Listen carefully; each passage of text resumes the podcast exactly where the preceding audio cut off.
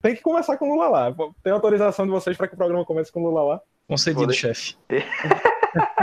Eu ia deixar ela responder direito. Primeiro, né? Porque se ele tá de ok, eu também tô ok aqui, né? Quero ver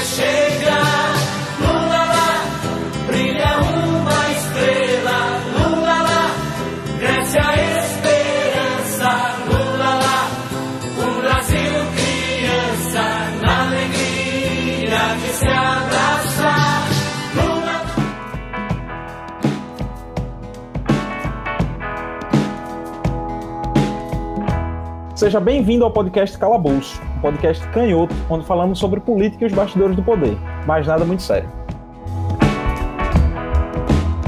Esse é o nosso primeiro episódio especial e começamos esse novo formato com chave de ouro. Porque se alguém não sabe, na segunda-feira o ministro do STF, Edson Fachin, anulou a condenação do ex-presidente Lula. Eu esqueci de me apresentar, eu sou Pedro Caldas. Aqui do meu lado tá Alan Cavalcante e Diego Gomes. E para começar esse episódio especial, eu vou propor aqui o Lulômetro. O Lulômetro é o seguinte: eu quero que vocês dois, de 0 a 10, digam qual é a expectativa sobre o retorno dos direitos políticos de Lula. Zero significa que Lula vai atrapalhar muito a política. Cinco significa que não vai mudar nada, nem melhora nem piora. E dez significa que ele vai resolver os nossos problemas. Enquanto vocês pensam, porque essa não é uma pergunta fácil, eu já adianto que eu tô no 7, viu? Eu tava no 5 porque a frustração de quando ele saiu da cadeia foi grande, porque acabou não mudando nada da política nacional, até atrapalhou um pouco. Mas depois do discurso dele, que a gente vai abordar aqui no programa, eu tô no 7. Eu acho que vai melhorar um pouquinho. Não sei se resolve os nossos problemas, mas uma melhoradinha deu.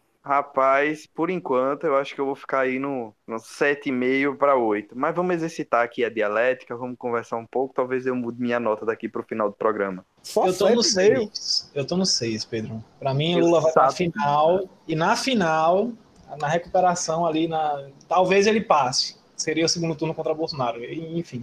Eu sabia, Pedro, que tu ia me cobrar isso. Eu sabia. Eu, você criou esse lulômetro só pra me comprometer nesse programa.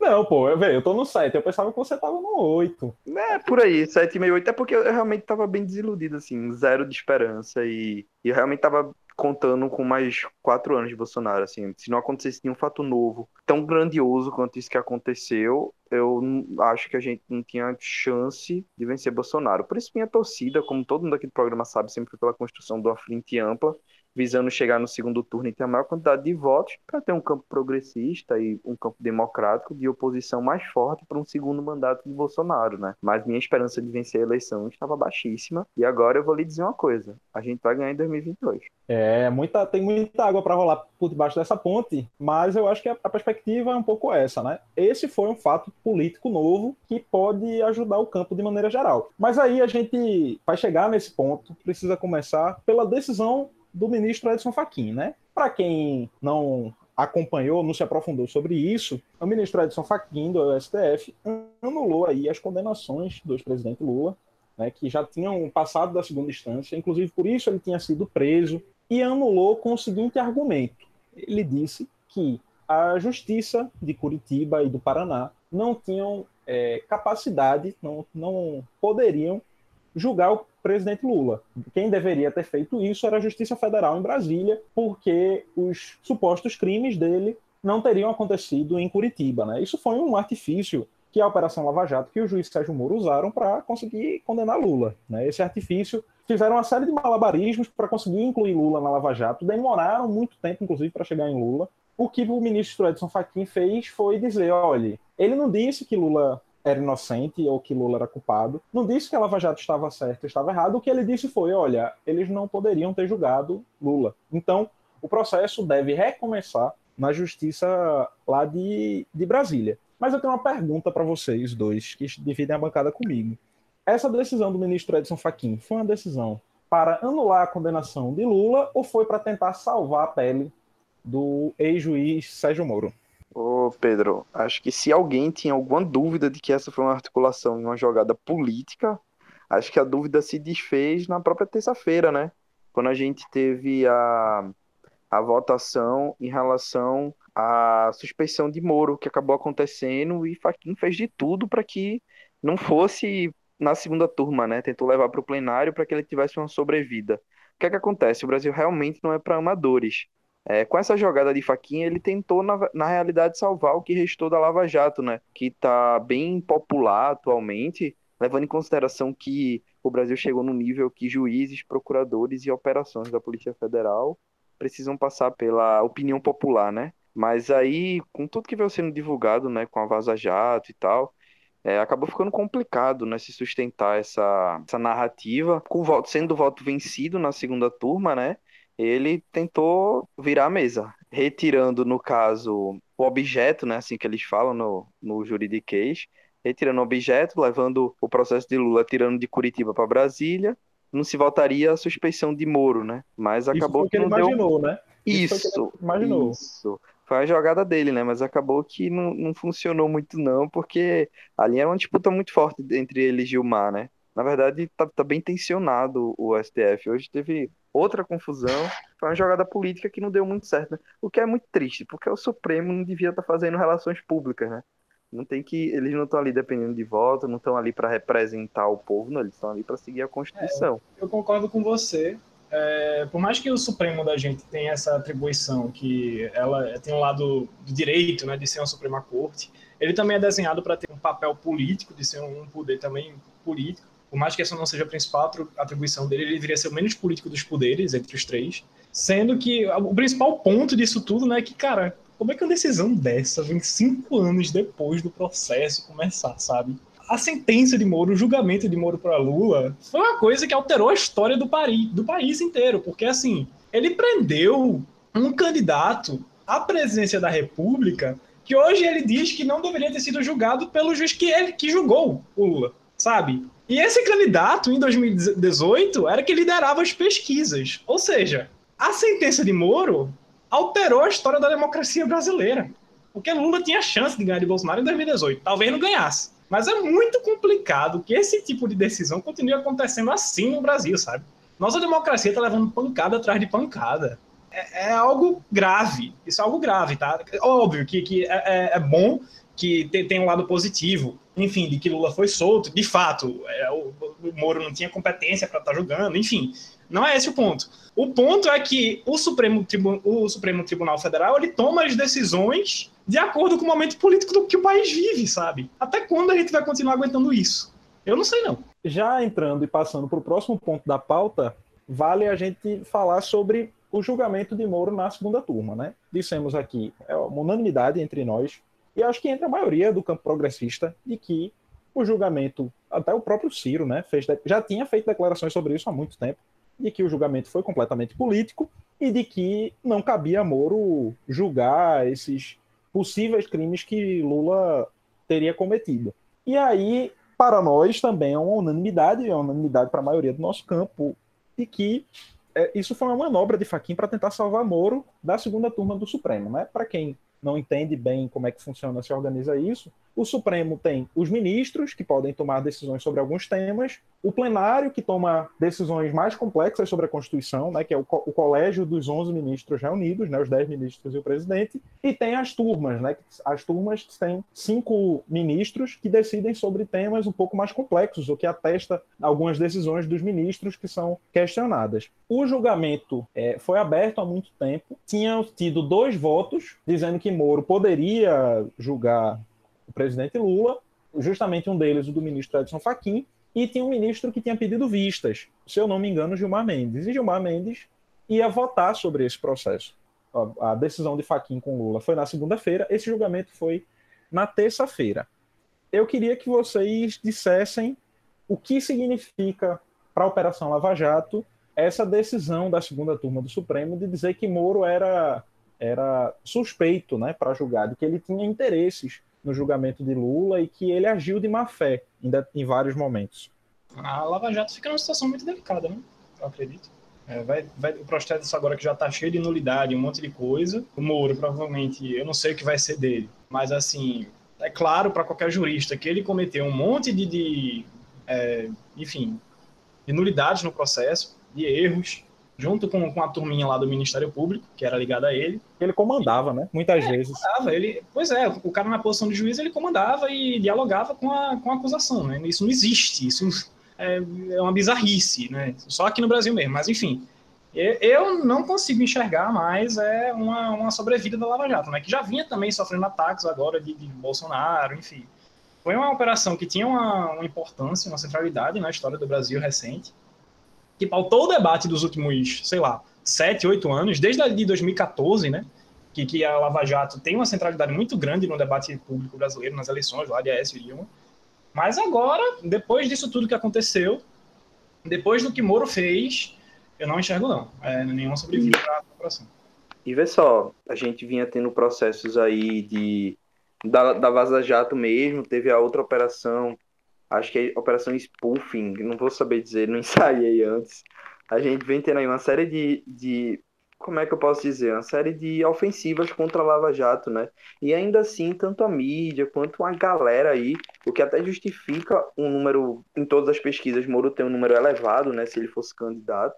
Depois desse episódio com Lula e do voto de Gilmar Mendes na segunda turma, em que ele expôs todos os vícios da Lava Jato do processo contra Lula, o histórico de Moro, que expôs também manifestações de tribunais internacionais em relação à conduta de Moro, a forma, os avanços contra os direitos humanos que a Operação Lava Jato vinha cometendo, né? Ninguém mais consegue defender a Lava Jato, nem a Rede Globo, nem a, a grande mídia que vinha absorvendo, que vinha divulgando, né? colocando a Lava Jato, a Moro sempre, Moro sempre como heróis, ninguém tem mais coragem de defender a Lava Jato. Ninguém mais defende a Lava Jato. Desde o voto, desde a terça, desde a segunda. A narrativa mudou completamente. Completamente, assim, 100%.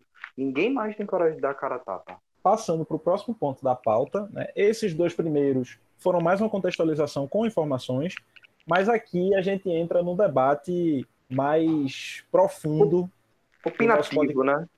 num debate mais opinativo, que é sobre a coletiva de imprensa de Lula. A gente tinha organizado, tinha pensado em gravar esse podcast na terça-feira, mas quando foi na, no meio do, da terça-feira, Lula tinha disse que faria uma coletiva de imprensa.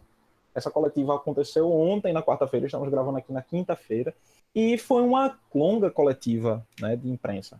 É, ele falou primeiro por uma hora e depois passou a hora seguinte respondendo aos questionamentos de jornalistas, né? Tiveram jornalistas da mídia independente e tiveram jornalistas da grande mídia, perguntas do valor econômico, do Globo, é, do, acho que do Estadão, mas também do Brasil 247, enfim. Se ainda não é inscrito no Calabouço, se inscreva para receber os nossos episódios no Spotify, Google Podcasts ou no seu agregador preferido deu para ter muito claro o que é que se passa na cabeça do ex-presidente nesse momento, e aqui a gente vai abordar alguns pontos. No começo, ele soltou a seguinte frase: Fui vítima da maior mentira jurídica em 500 anos de história. Concordam com essa frase? Rapaz. Rapaz. Rapaz. Eu acho Vai. que é uma das, né? Não sei se é a maior, precisaria rever os livros de história, assim, mas é uma das, é, é uma das. Principalmente como um processo civil, cara. Então... É, sim, sem dúvida uma das, mas assim, a gente viveu uma ditadura militar, né? E, e, ele mesmo, inclusive, foi encarcerado durante o processo de ditadura. Eu consigo pensar aqui numa galera que, que sofreu bastante também aí em, em outros tribunais de exceções no Brasil. Sim. O que não, em nenhum momento, né, diminui o fato dele ter vivido uma pasta jurídica que foi muito mais politizado, então talvez tenha outro significado, mas a gente não pode escrever, esquecer nomes, como por exemplo Olga, uma galera aí que sofreu pesado com o nosso próprio STF, né? Para mim, a, a, talvez a maior mentira assim que o Brasil tenha na história recente jurídica, né, foi o, o, início do processo lá que tentou na derrubada do Getúlio, né?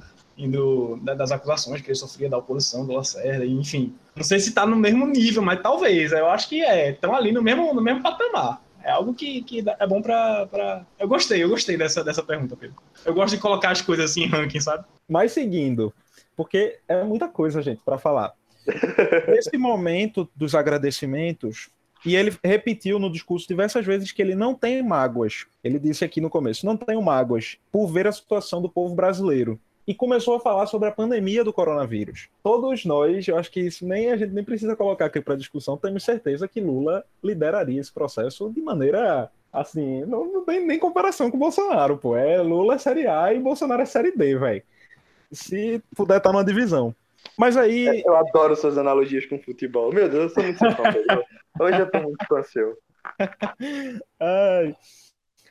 Daí ele agradeceu a diversos chefes de Estado que visitaram ele ou prestaram solidariedade a ele, ao Papa, e começou também uma das coisas que se repetiu muito no discurso.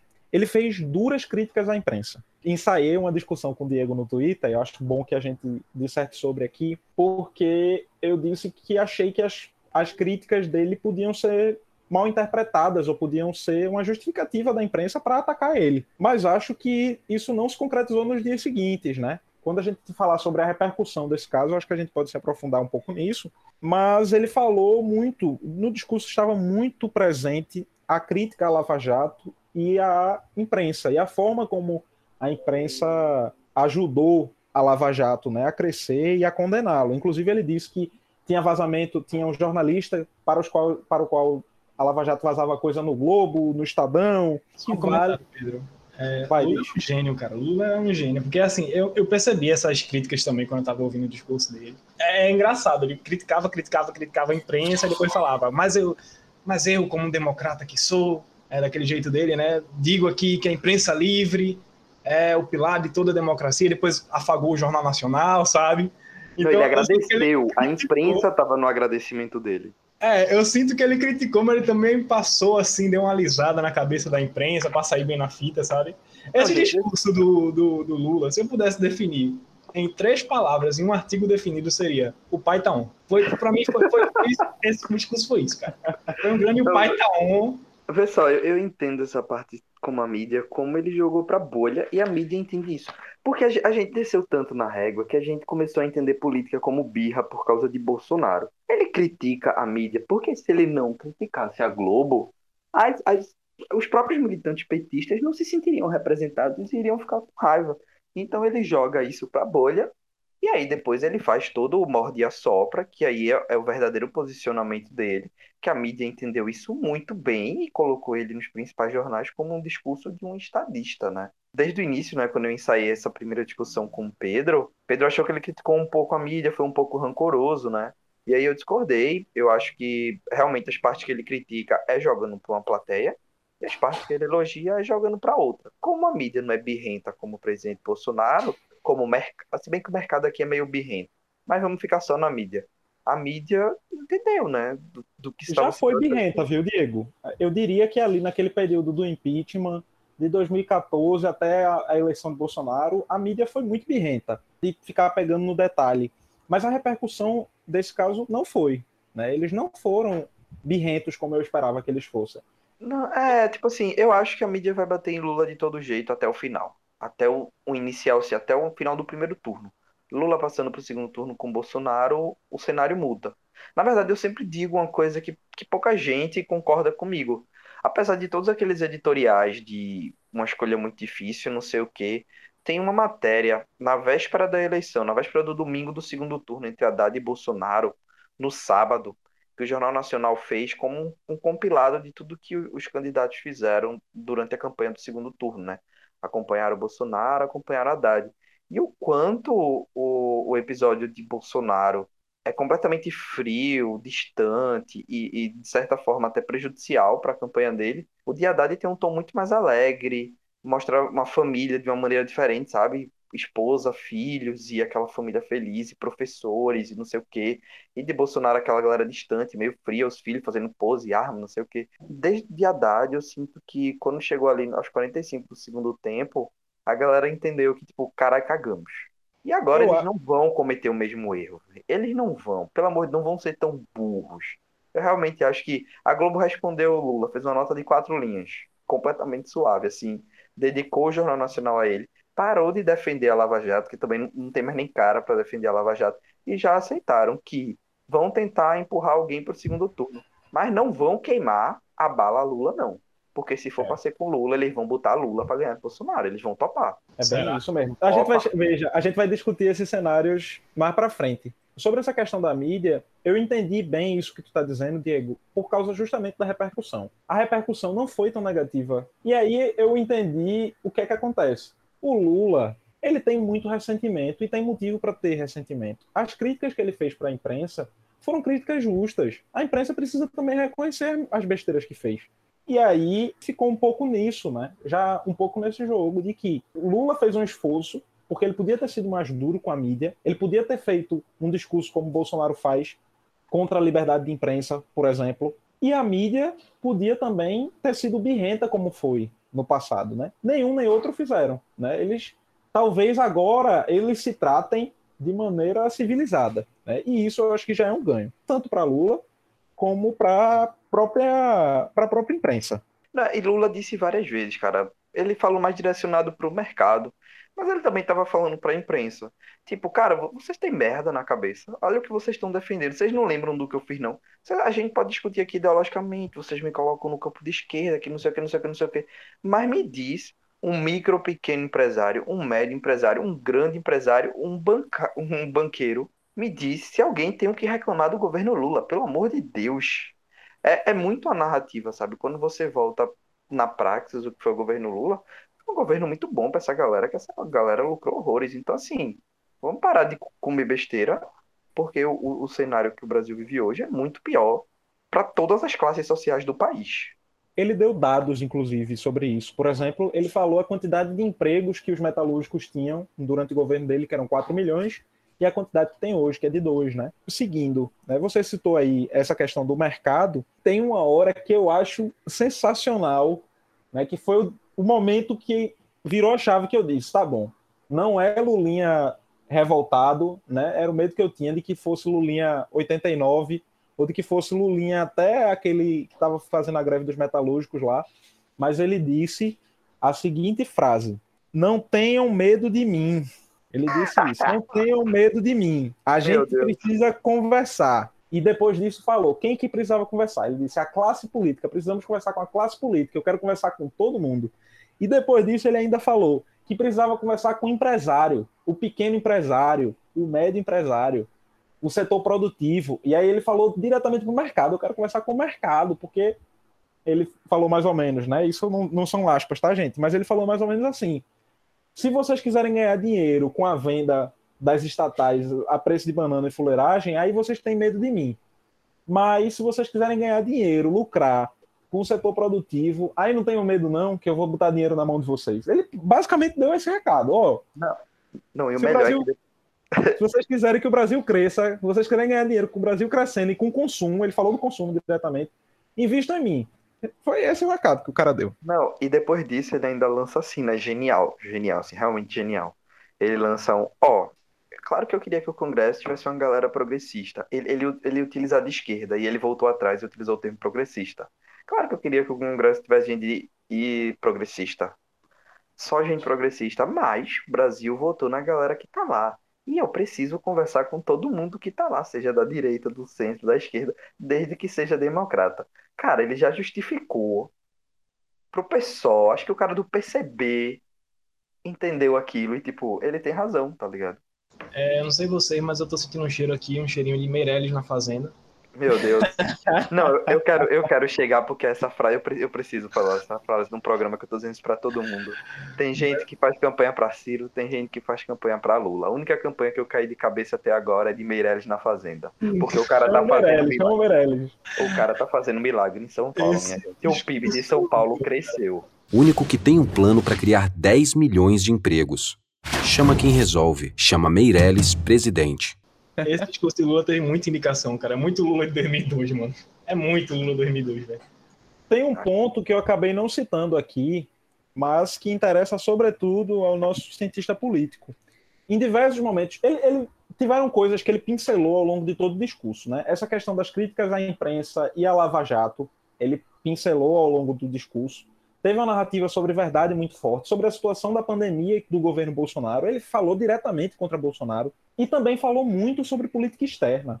Em determinado momento, inclusive, citou que defende a moeda dos BRICS, né, que defende a integração econômica e a solidariedade internacional. De maneira geral, gente, o discurso dele foi o seguinte: olha, se eu for presidente, eu vou fazer isso aqui, ó. É isso daqui que eu quero resolver, é isso daqui que eu quero cuidar, são esses problemas que eu encaro. Fez um discurso muito sobre o crescimento do Brasil, sobre o desenvolvimento econômico e um respeito às institucionalidades, né? um respeito às regras do jogo, um respeito à imprensa, apesar das críticas, né? um respeito ao, ao, judiciário, apesar das críticas. Tudo isso aqui aconteceu, a gente viveu toda essa história, mas daqui para frente Vamos todo mundo junto para resolver os problemas do Brasil? Perfeito. Ele fez uma cena para todo mundo. Todo mundo. Nesse ponto de política externa, ele reiterou lá toda a política né, que eu já falei, Celso Amorim. Um ponto que me chamou muita atenção de como ele, assim, acenou para todo mundo foi quando ele foi falar dos militares.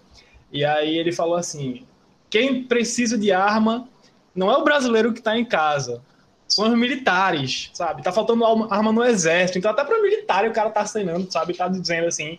Essa é uma técnica que ele bate muito e tal, no, dizendo que durante o governo dele foi um, um governo que mais investiu na, na, indústria bélica aqui no Brasil. E de fato foi. Tava justamente acenando para todas as instituições assim do Brasil, mercado, militares, é, agronegócio. É, Pra todo mundo, cara. Pra todo mundo. Foi, foi um discurso falou assim. do negócio, né? Eu gostei, eu gostei. Eu, eu sinceramente eu gostei. Foi, foi, um discurso que tava em direção a construir consenso, sabe? E é uma coisa que estadistas fazem. Constroem consensos, sabe? Atenuam conflitos. O que é surpreendente é que não foi um discurso lido, foi um discurso completamente improvisado. Ele saiu falando da cabeça dele. Anos e anos, né, também, Pedro. Cara aí. É experiência por cara experiência é aí. É pai tá muito online, cara. Muito online. e de maneira geral, foi um discurso que era o discurso ideal que a gente imaginava. Pelo menos aquele discurso de Lula era o discurso melhor possível para mim.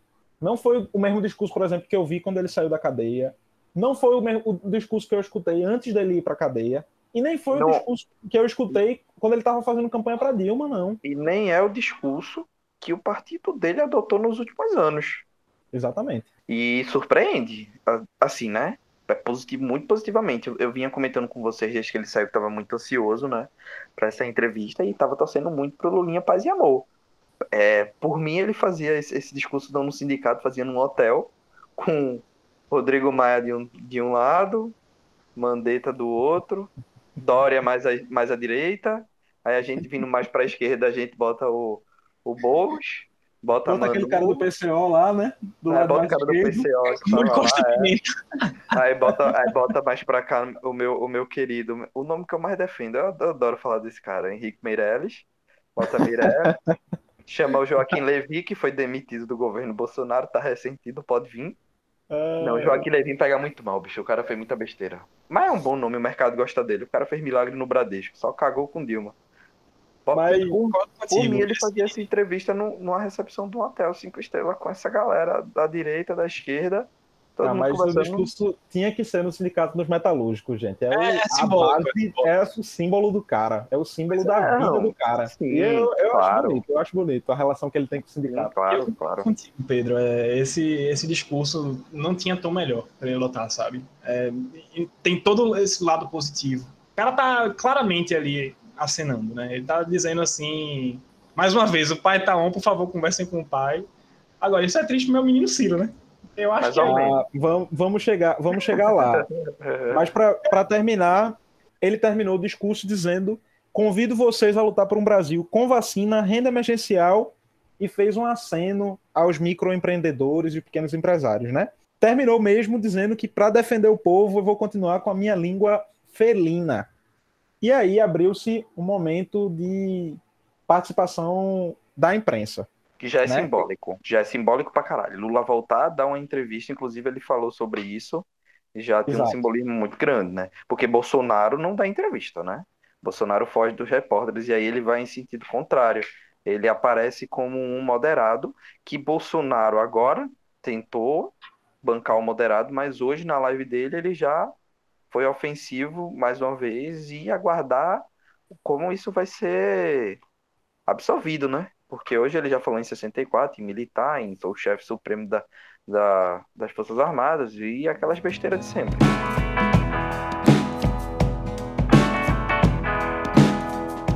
Nos siga nas redes sociais, no Twitter e no Instagram, arroba calabouço, cast, sem o cedilha. A primeira pergunta foi se ele era candidato ele falou a resposta melhor impossível, né, que debater candidatura só mais na frente. Depois perguntaram quem seria o novo Zé de Alencar, se ele teria um Zé de Alencar, né? E ele elogiou o Zé de Alencar, o, o vice dele do setor produtivo, mas ele terminou dizendo que temos que ter paciência porque a aliança deve sair, né? Mas ele não quis cravar nada, nem cravar que era candidato.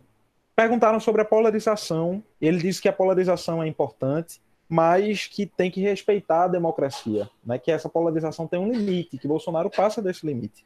Perguntaram sobre política externa, né? a gente já citou aqui, a resposta foi parecida com o que ele já tinha falado. Diz que vai circular pelo país, que é o que faz desde os anos 80, que assim que puder tomar a vacina e que a pandemia diminuir, vai circular pelo país. Perguntaram sobre processos né, judiciais contra ele, ele disse que tem muita tranquilidade, agora sobretudo, sempre teve, mas agora mais ainda. Fez uma defesa com as Forças Armadas, né, aquela questão lá do, do general Vilas Boas. Perguntaram para ele sobre os tweets né, do, do general ameaçando o STF na época da, da prisão dele e tal. E ele defendeu as Forças Armadas de novo falou contra, né, em relação ao mercado, falou que é contra a autonomia do Banco Central, repetiu né, o que já tinha dito de que o mercado, para ganhar dinheiro, tinha que ser com ele. Mas a pergunta que causou mais repercussão, certamente, foi a pergunta sobre Ciro Gomes. Citaram algumas das coisas que o Ciro Gomes tinha falado com ele recentemente, e ele começou dizendo: Não sei se merece uma resposta. E disse que Ciro precisa de responsabilidade. Disse, abre aspas, ele acha que é o quê? Ele precisa respeitar as pessoas. Falou que Ciro desrespeitou a presidenta Dilma, né, a ex-presidenta Dilma, e aí terminou dizendo que se Ciro continuar desse jeito, vai ter menos votos do que já teve antes. E aí, meus queridos, começando a falar sobre as repercussões desse processo todo, né, da anulação da condenação, da condenação de Moro, do, do ganho dos direitos políticos de Lula, dessa entrevista coletiva. Como é que fica o menino Ciro Gomes? Sabe aquele. Quem usa TikTok? Aquele tema. Você tá descendo assim no TikTok e nada começa a tocar uma música. Oh não! Oh não! Oh não, não, não. Pronto. Isso aí foi sim, a semana de sim. A semana não, o ano, cara. O ano. O ano começou muito mal pra Ciro, viu? complicado, mas isso aí foi. Cara, o menino Ciro tá, tá mal das pernas, velho. Essa é a verdade. É, vê só, Eu o contato acho... de Ciro era Maia no DEM. Maia perdeu o DEM ou nunca teve.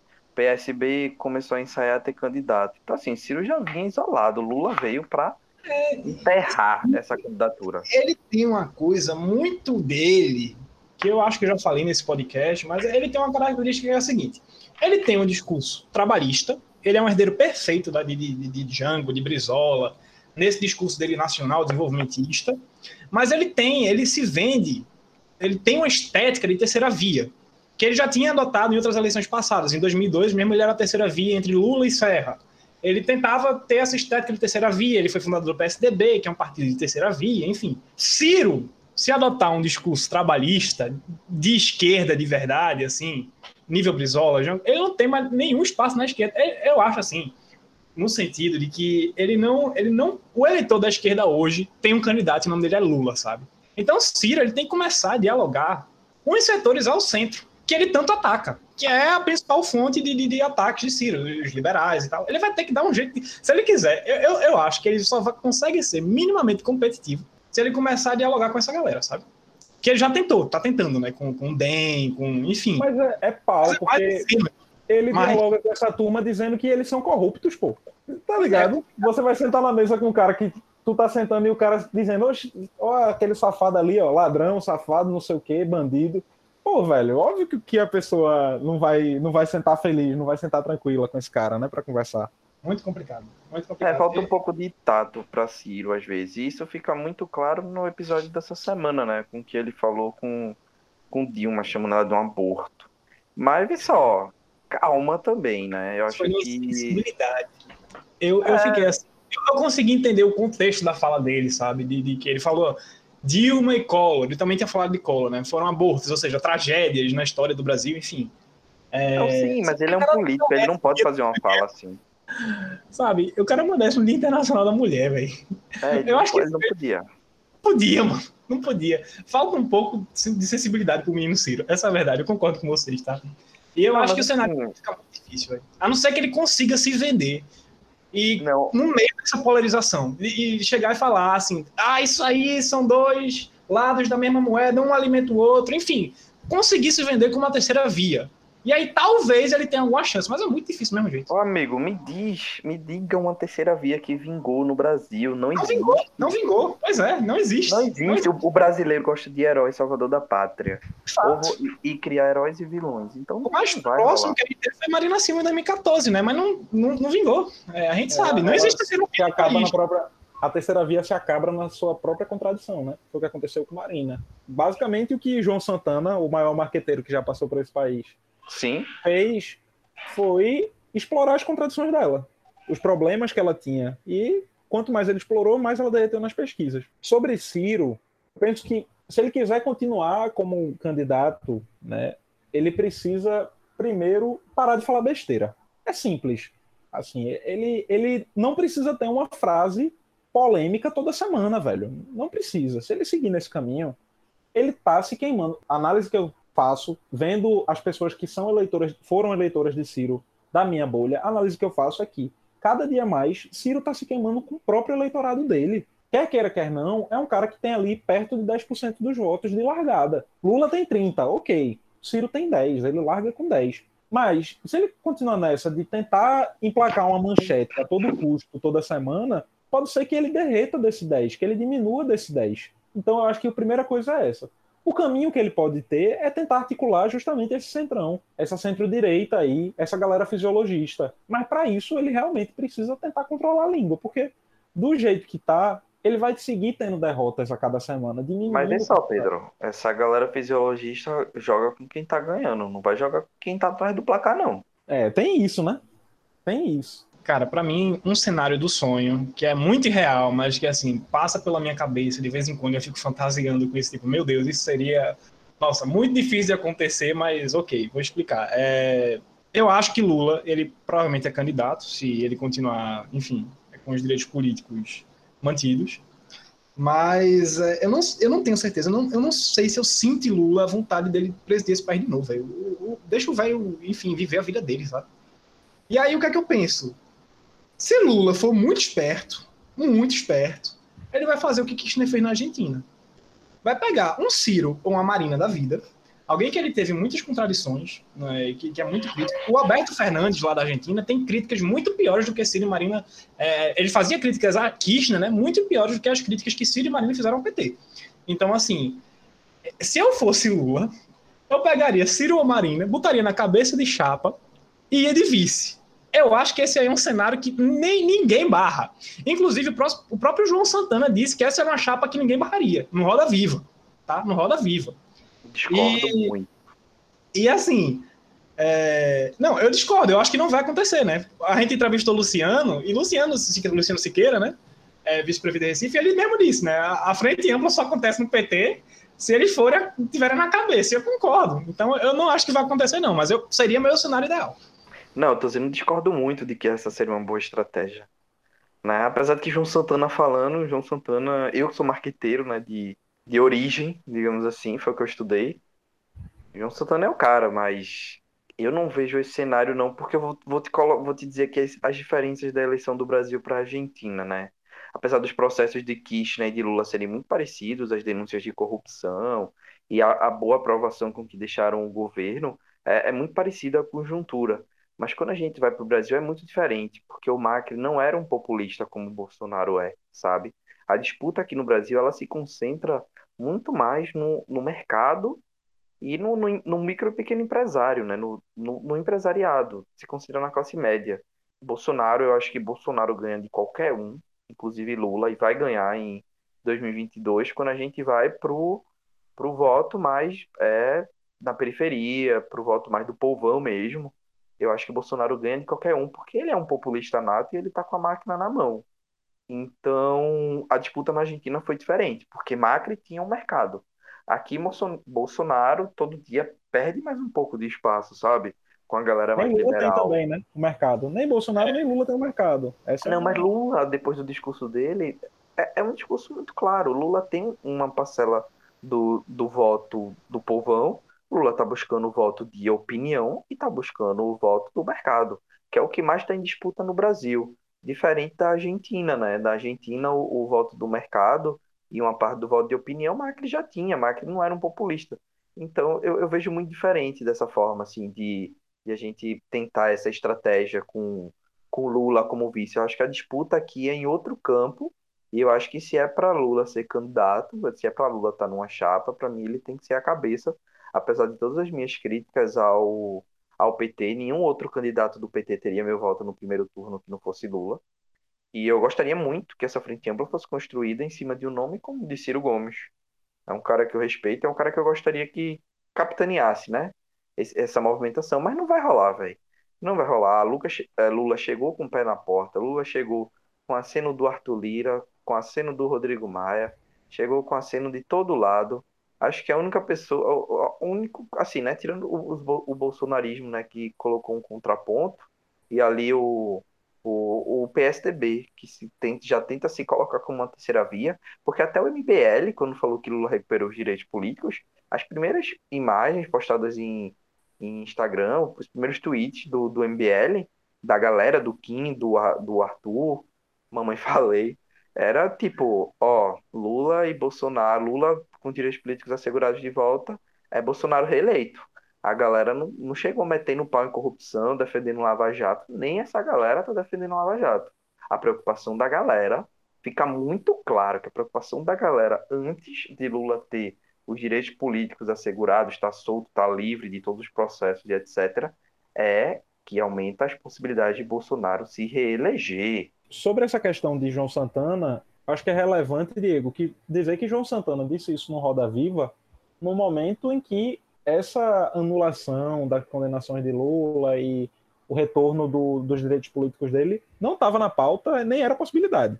Então, quando Lula retorna, retoma os direitos políticos, o cenário muda completamente. Porque Lula correndo o risco de ser tirado da chapa de Ciro por uma questão jurídica é uma assim, né, vice de Ciro podendo perder essa vaga é uma coisa. Lula com os direitos políticos plenos dele, sem na cabeça de uma chapa, sem sem poder perder isso, é outra bem, acho que bem, bem diferente sobre a Argentina, de que tem uma diferença claríssima da Argentina para o Brasil em relação a essa construção aí de uma chapa que seria uma chapa de é, Ciro na cabeça e Lula na vice, como foi lá no caso de Kirchner. Kirchner, ela era a expressão de um movimento, né, que é o peronismo, é um movimento antigo na Argentina, muito antigo mesmo, é um movimento dos anos 50, é um movimento pré-ditadura lá, e que ela é a expressão desse movimento, dessa ideologia.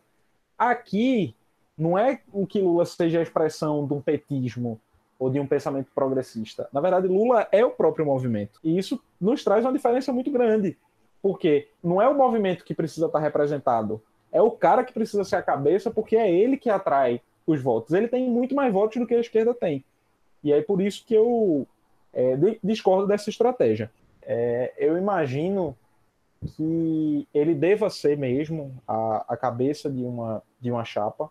Possivelmente se forma mesmo uma frente em torno dele. E vamos ver o que, que Ciro também consegue é, trazer para junto. Né? Meu sonho é de que essas duas candidaturas consigam trazer muitos dos partidos do Centrão e muitas figuras dessas do Centrão, né? da, essa centro-direita fisiológica que domina a política do Brasil. Eu espero que essas duas chapas consigam fazer acenos para esse lado e trazer gente, porque isso significa tanto que uma candidatura como de um Dória enfraquece, como também significa que a própria candidatura do Bolsonaro enfraquece. É importante a gente já colocar para o ouvinte que já tem pesquisa eleitoral, a pesquisa da Atlas, que foi feita justamente entre os dias 8 e 10 de março, né? justamente quando Lula recuperou os direitos políticos e estava acontecendo toda essa confusão. A pesquisa indica que no primeiro turno, Bolsonaro tem 32% das intenções de voto Lula tem 27, Moro 9,7, Ciro 7,5, depois vários outros candidatos. Mandetta com 4, Dória com 4, Huck com 2, Amoedo com 2, Marina com 1, Guilherme Boulos com 1 e Flávio Dino com 0,7. Alexandre Calil, prefeito de Belo Horizonte, também com, com 0,7. O que, é que vocês acham desse cenário de primeiro turno e o que é que ele já pode nos indicar? Levando em conta que, por exemplo, É, Mandetta pode ser é um eventual vice-candidato na chapa, por exemplo, de um Dória da vida, ou do próprio Lula. Que Guilherme Boulos ou Flávio Dino também podem ser vices de alguém. O próprio Alexandre Calil, prefeito de Belo Horizonte, a gente não sabe se ele tem esse interesse de ser presidente. Para mim é uma surpresa ele ter esse percentual de voto. O cara tem enfrentado a pandemia de maneira muito boa, ele tem ele é um comunicador meio brucutu assim, mas que o povo gosta, eu mesmo gosto dele. Mas ele é de um partido, o PSD, né? Tá no PSD, ele foi eleito pelo PHS, mas agora tá no PSD, então ele pode vir a ser um vice numa chapa de, do centro, né? Ele é um cara tem um peso, né? E que ajuda numa chapa. Por mais que seja cedo, se, se eu, assim, mantido as outras variáveis constantes, né? Digamos assim, o cenário de 2022 é uma coisa mais ou menos isso aí mesmo que essas pesquisas estão mostrando, sabe? Lula e Bolsonaro saem disparadas, são os favoritos para ir para o segundo turno. E o resto, se tiver um resto, se tiver um centro nesse país, precisa se unir. Porque senão não tem chance nenhuma. E assim, se eu tenho um segundo sonho, o primeiro sonho seria uma frente ampla Ciro, é, Lula, se eu tenho um segundo sonho seria tirar Bolsonaro do segundo turno, né? Dependendo de como esteja, é, que é extremamente difícil, porque presidente, segundo a história recente do Brasil, né? Os presidentes tendem a se reeleger, ou seja, sempre estiveram no segundo turno, os incumbentes, né? Mas se o Bolsonaro continuar derretendo na popularidade, o que está acontecendo, a cada pesquisa que passa ele perde 2%, 3%, 2%, 3%. Pode ser, né, que, que aconteça. É muito difícil, mas pode ser que aconteça. E aí seria um cenário dos sonhos, né? Ter, foi, o ter... foi, o que eu quis dizer com cedo, Alan, porque, na real, eu vou dizer uma coisa a vocês. O que eu senti realmente, assim, com a Lula ter os direitos políticos assegurados e todo esse barulho que se criou, é que o campo progressista, o campo de oposição a Bolsonaro, precisava apenas de uma boa notícia. Porque nem os robôs estão dando conta das, das pessoas orgânicas na internet defendendo o nome de Lula, atacando o Bolsonaro, que a gente precisava de um ano, as pessoas não se sentiam animadas a combater mesmo o fascismo, a discutir, a debater, a gente estava cabeça baixa. E aí surge uma boa notícia, né?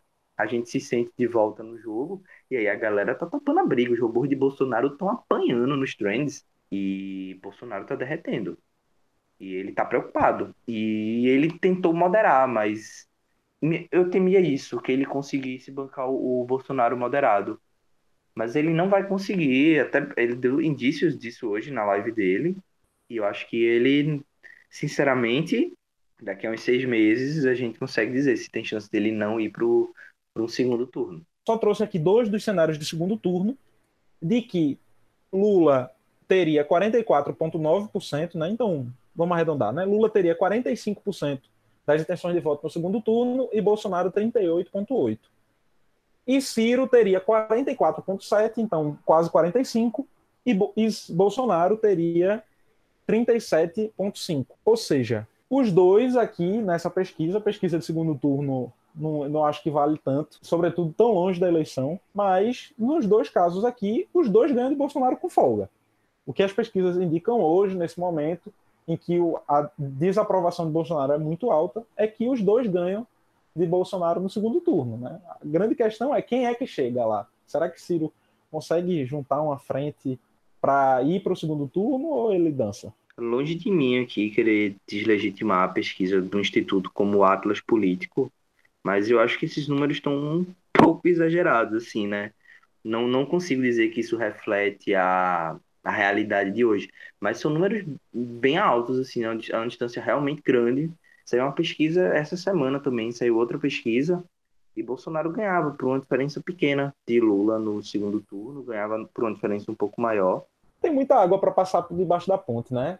Por exemplo, os robôs de Bolsonaro, e eu faço esse levantamento para os trends, eles não atacavam nem Lula nem Ciro nos últimos tempos. Eles não têm atacado. Tem atacado Dória, tem atacado Calil, tem atacado Mandetta, tem atacado a Lava Jato, mas não estavam atacando Lula e Bolsonaro. Né? É, vai ter agora o retorno do auxílio emergencial. Será que esse retorno vai aumentar a aprovação do Bolsonaro? Depende muito da construção das chapas. Tem muita água para rolar na ponte, debaixo da ponte, mas eu acho que é, sintetiza um pouco esse momento que a gente vive, sobretudo a pesquisa de primeiro turno, que é mais ou menos o que todo mundo acha, né? Bolsonaro tem 30 e poucos, Lula tem pouco abaixo de 30, Ciro ali tem perto de 10, Moro também, Dória, Mandetta, essa galera aparece ali com um pouquinho, tem um povo de esquerda que aparece também com um pouquinho. Enfim, mais ou menos o que a gente, o que a gente supõe.